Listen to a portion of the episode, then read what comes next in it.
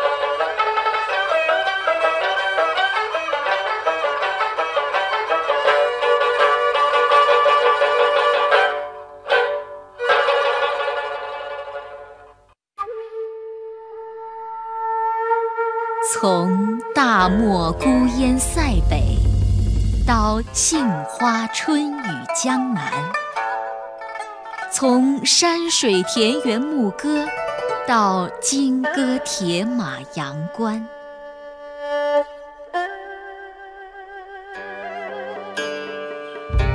诗心、诗情、诗意，一直未走远。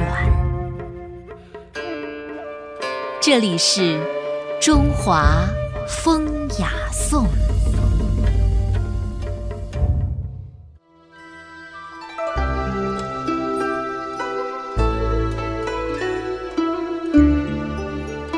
好，刚才呢，我们是听到的四胡三弦的重奏，也感受了一下四胡的音色的魅力。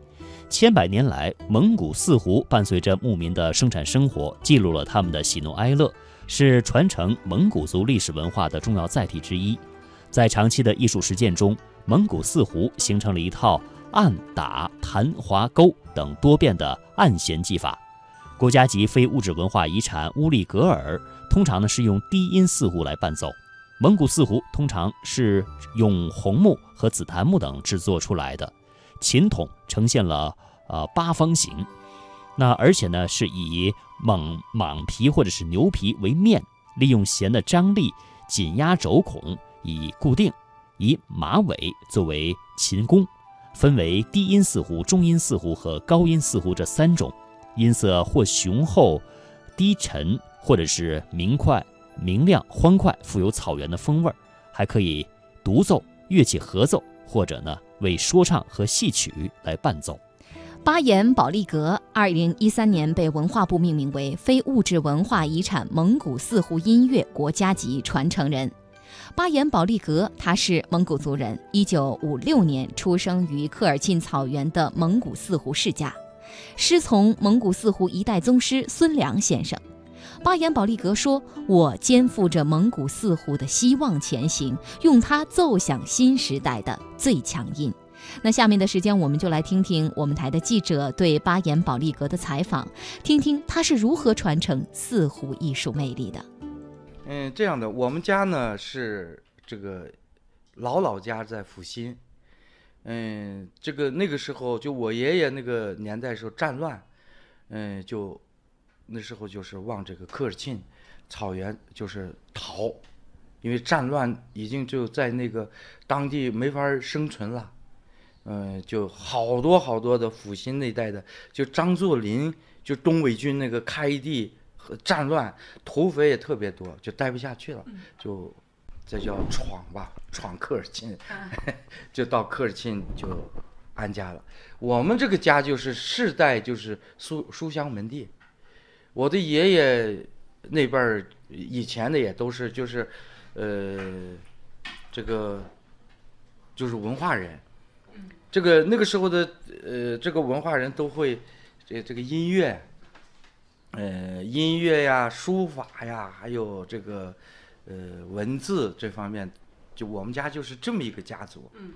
所以我爷爷到了科尔沁以后，就也是呃也发挥这个特长，就教呃当了私塾老师。嗯。就自己开的私塾，那个时候叫私塾，现在就是学堂吧。嗯。嗯。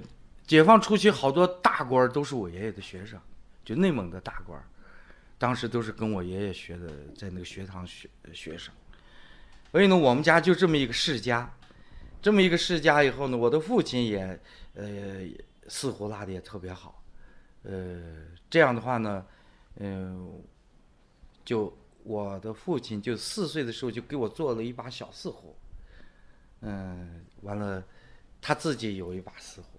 每天每天还拉一拉，每个星期六，这这些当地的这些音音乐，呃才子们他们也合奏，所以我就从小就熏陶在那个环境，嗯，这样就开始拉，拉呢也是小孩儿这个东西，我家庭也不太要求，你想拉就拉，不想拉就不拉，也反正我呢还挺喜欢，就没想到，就是就是。包括这个，我的老师孙良也是，他的父母不让拉，他们是农村嘛，他七八岁他就他父母不在的时候就把那个呃四胡拉拿下来，就自己就拉，全是这样的。现在有好多民间艺人也是这样的，他不知道咋了，这他从心里头就，他就他就想拉这个东西。尤其小孩儿呢，他想鼓捣，鼓捣鼓捣就一个曲子出来，他就，呃，有兴趣了，兴趣就来了，就就这样的。实际上也没有专门的老师，也没有什么，嗯，专门的培训，那时候都没有，就是自己的，就一个一方面呢是玩儿，一方面呢看，这这这争取拉出一个曲子，啊，你看我能拉曲子了，那小孩儿就那种心理，小伙伴炫耀一下。哎，对，完了这就，呃，到了就是最悲惨的时候，就文化大革命。嗯。文化大革命开始以后。嗯，红卫兵抄家，呃，我记得很清楚。有一天半夜两点多，嗯，就敲门抄家。那那次是最凶的一次，把我们家可能就我们都在炕上不许动，嗯，完了把我们家抄完以后，呃，全部点朝天，把我的呃我爸的四胡和我的四胡就在地中间就就摔摔烂了。完了就我爸也没四胡了，我也没四胡了。但是我爸那时候就是属于，呃，文化很高的那个，就是公署的秘书长。完了还还有一个就是，呃，也是在我们蒙里头书法很很棒的一个，呃，汉字，他是汉汉族，写汉字。我爸写蒙字，蒙字。他呢快板打的特别好，我就喜欢的不行，我就让他，嗯，给我做了个快板，我就开始打快板。嗯，几天就学会了。完了，那时候可以吹口琴。完了，这样我也没离开这个音乐。完了，慢慢的这个学校就开始，这个宣传队就很兴了。那个年代，我就成了学校宣传队的骨干，就跳舞呀，反正啥也是，反正干啥呃会啥，干啥都干得好，就只要跟文艺沾边儿。哎，这时候就见到二胡了。那个宣传队里有二胡，哎，我就拿起二胡就那边有笛子，我拿起笛子就这样就就吹，哎哎就都会一点儿，完一一学就会。嗯。后来这个就高中最后一年毕业的时候，嗯，内蒙有一个那时候业余汇演很多，嗯，叫汇演，完了我们我的那个舞蹈就被选上以后。直接在这个乌兰察特参加内蒙的汇演，代表那时候我在巴盟，完了来这儿参加以后，呃，都评价特别高，呃，好几个文艺团体也要我蒙里的，完了我就去了一个最好的文艺团体，我高中毕业就应该是上山下乡没下，我就去那个在那儿给他们跳舞，给他们反正打东西就是就就挺好。结果让别人把我指标顶了以后，就我就没工作了。没工作以后再去别的团体呢？那时候是十二月招完工就再不能招了。我说这完了，这咋办呀？上山下乡也误了，什么都误了。完了这没考上，呃，也就考完了。呃，人家那个内蒙直属乌兰木齐挺喜欢我，当时的歌唱家木兰，他给联系的。完了，她的老公是拉四胡的。在广播电视艺术团拉四胡。完了，因为各种原因和关系搞僵以后，这个那时候木兰很厉害，就想把她老公从广播文工团调到内蒙歌舞团，是吧？开始以后，那时候的四胡进了交响乐队以后，把人家烦死了，老跑弦儿。那么大的交响乐队，那是那生气呀，那指挥也不干了。最后没办法，他们把四胡的两根弦取掉了。变成二胡，哎，变还是四胡，它是二胡了，那音色就不对了吧？对。完了，后来索性不是有二胡吗？咱们就拉二胡吧。现在就变成二胡了。蒙古国，哎，最近要好多，你看那蒙古国的来我们交流，他们还是觉得四胡还是保持了我们蒙古族的传统的音乐的呃韵味儿，是不可缺少的乐器。现在开始跟我学的也有，呃，我们交流也现在。比较多了，呃，蒙古国也在恢复两个事情，一个是旧蒙文，蒙古国的蒙文已经用俄文，呃，弄成蒙文了，现在恢复老蒙文，所以这个朝尔从内蒙宣传部乌兰部长在就很重视，呃，潮儿是几乎灭绝了，完了乌兰部长开始当了宣传部长以后开始捡起来了，现在也不错了，最起码还有几百个人在。